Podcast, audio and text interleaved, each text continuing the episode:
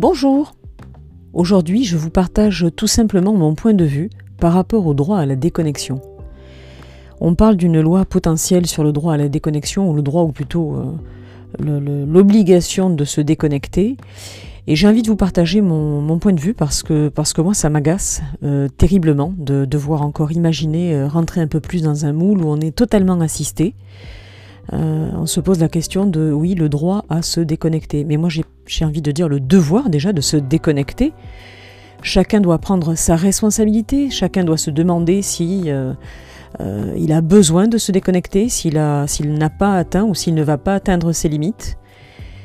Et hum, plutôt que de parler de, voilà, de droit à la déconnexion, voilà, un devoir, un devoir qui doit être personnel, qui doit être au moment où je le souhaite.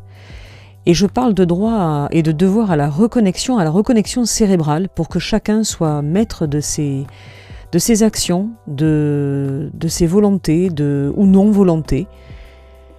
Euh, il ne faut pas subir, il faut agir. Et agir, ça veut dire justement aussi se poser la question du non-agir et ne pas être assisté là aussi par une loi, par l'État, euh, qui va à nouveau prendre possession de, de, nos comportements et de ce que l'on doit faire ou pas faire. Il y a des moments où on a envie de travailler, d'autres pas, et je pense qu'on doit conserver ça en nous et en être le seul maître. Si j'ai envie de travailler à midi ou à minuit, c'est mon droit, droit pardon.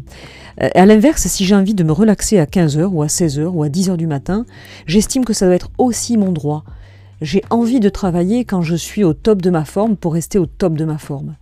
Et je pense que je ne suis pas la seule dans ce cas-là. Voilà, juste envie de vous partager ça aujourd'hui et de vous souhaiter une bonne semaine. À bientôt!